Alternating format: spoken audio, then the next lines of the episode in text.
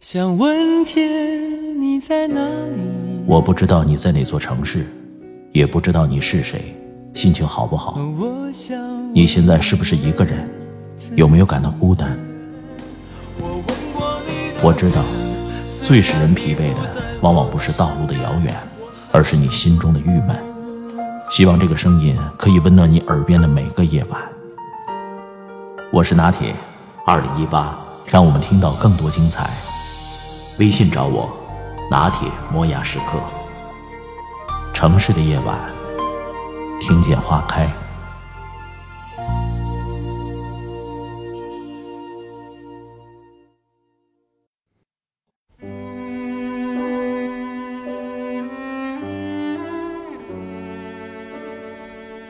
有人说，婚姻是爱情的坟墓。是，到了一定年龄，就会面临所谓的“你应该”。谁不是一边娶妻生子，一边死在路上？人生苦短，且行且珍惜。二十六岁，你看着身边的人都结了婚，婚礼的份子钱逐年递增。春节回家。父母从带你去串亲戚，变成了带你去见相亲对象。见了十几个姑娘，你每次都觉得和那个他相比，总差了那么一点儿。二十八岁那年，你遇到了一个和你差不多的姑娘，你们有一搭没一搭的聊着。她说：“你还不错。”你喝了一口可乐，说：“你也是。”你还不确定喜不喜欢他，双方家长就已经摆好了订婚宴。结婚的前一周，你和朋友出去喝酒，你说不想结婚。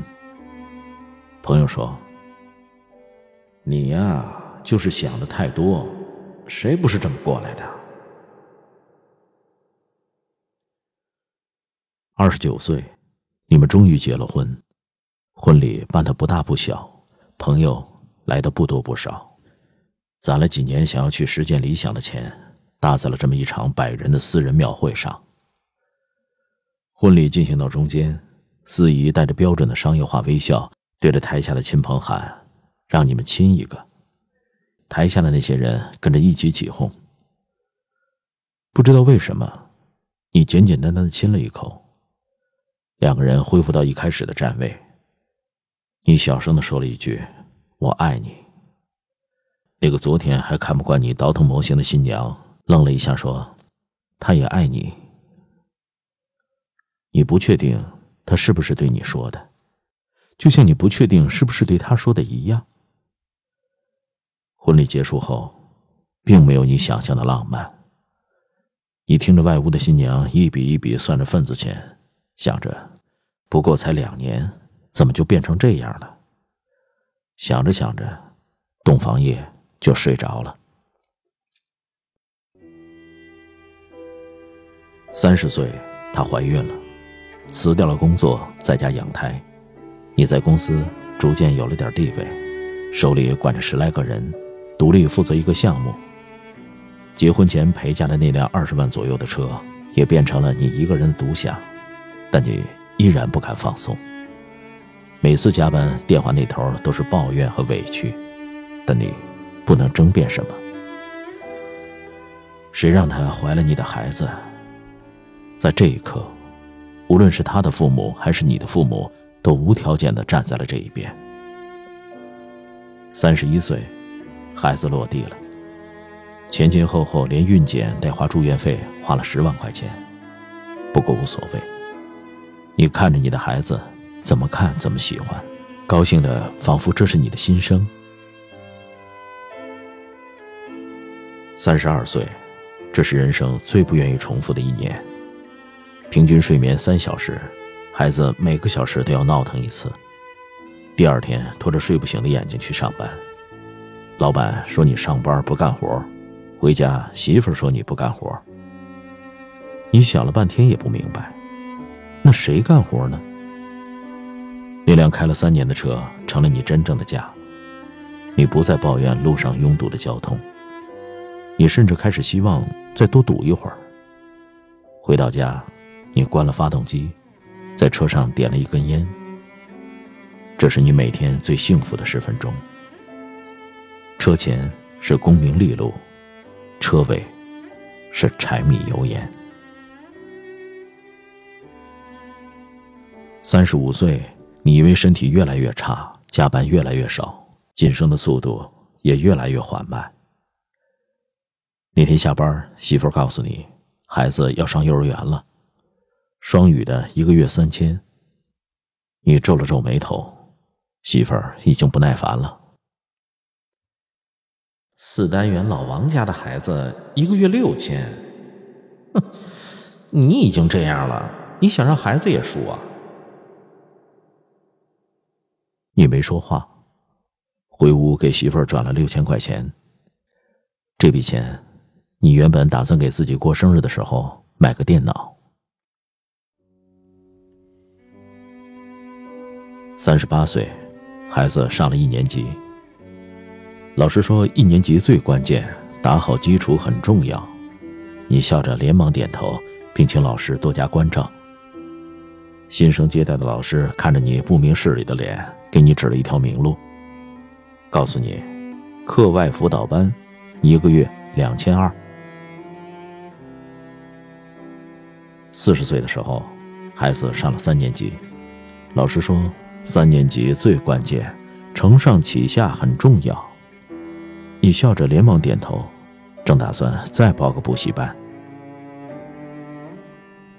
四十四岁，孩子上初中，有一天回到家。他对你说想学钢琴，你没什么犹豫的，因为这些年你已经习惯了。但那句“爸爸现在买不起”，你始终说不出口。好在孩子比较懂事，他说：“没事儿，爸爸，要不我先学陶笛也可以。”你看着这么懂事的孩子，却开心不起来。四十六岁，孩子上了一个不好不差的高中。有一天你在开会，接到了老师的电话。电话里说你的孩子在学校打架，叫你去一趟。你唯唯诺诺的，和那个比你小五岁的领导请了假。到学校又被老师训了一通，无非台词就是那一句：“你们做家长的就知道工作，能不能陪陪孩子？”你看着这个老师有点可笑，好像当时说家长在外边辛苦点多赚点钱，让孩子多补补课的，和他不是一个人。五十岁，孩子上了大学，很争气，是个一本。他学的专业你有点看不懂，你只知道工作不一定好找，而且学费还挺贵。你和他深夜想聊聊。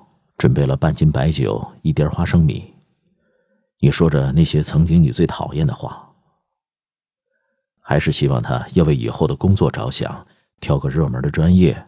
活着比热爱更重要。你们从交流变成了争吵，你发现你老了，老到可能都打不过这个十八岁的孩子。你说不过他，只能说一句：“我是你爸爸。”孩子看着你，知道再怎么争辩都没用。这场确立你最后威严的酒局不欢而散。你听得不真切。孩子转过身，好像默叨了一句：“我不想活得像你一样。”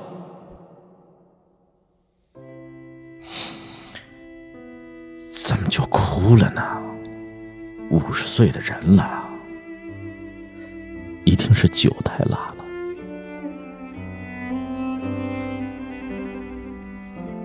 五十五岁，孩子工作了，似乎有一点理解你了，但你却反了过来。你说不要妥协。五十六岁，孩子也结婚了，你问他喜欢那个姑娘吗？他愣愣的说：“喜欢吧。”六十岁，辛苦了一辈子，想出去走走。和身边的这个人过了三十年，你依旧分不清到底喜欢不喜欢。你们开始规划旅行路线，这么多年了，你们还是存在分歧，还是在争吵。某个瞬间，你觉得这样可能也挺好。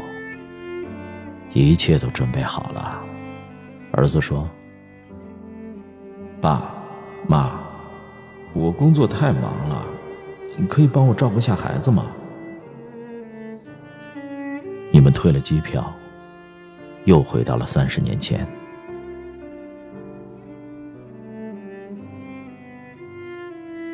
七十岁，孩子的孩子也长大了，不用天天操心了。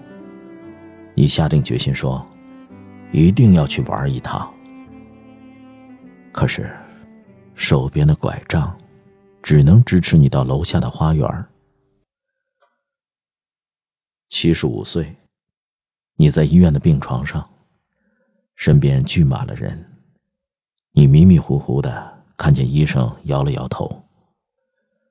周围那些人神情肃穆，你明白了，你要死掉了。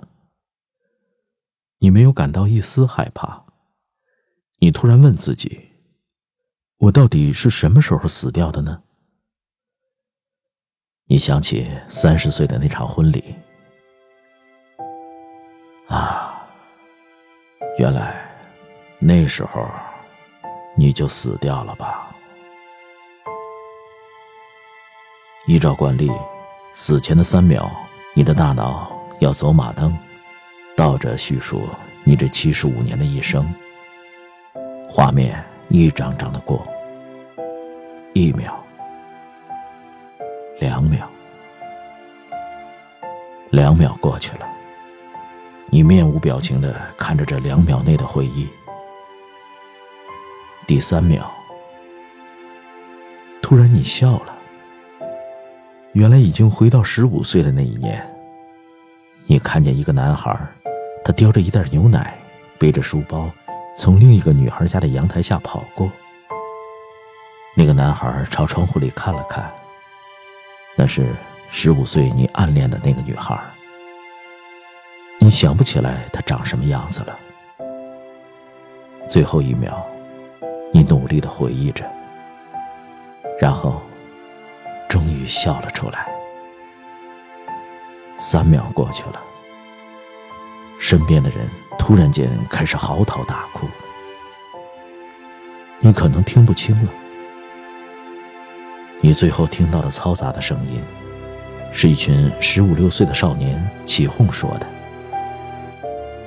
答应他，答应他。”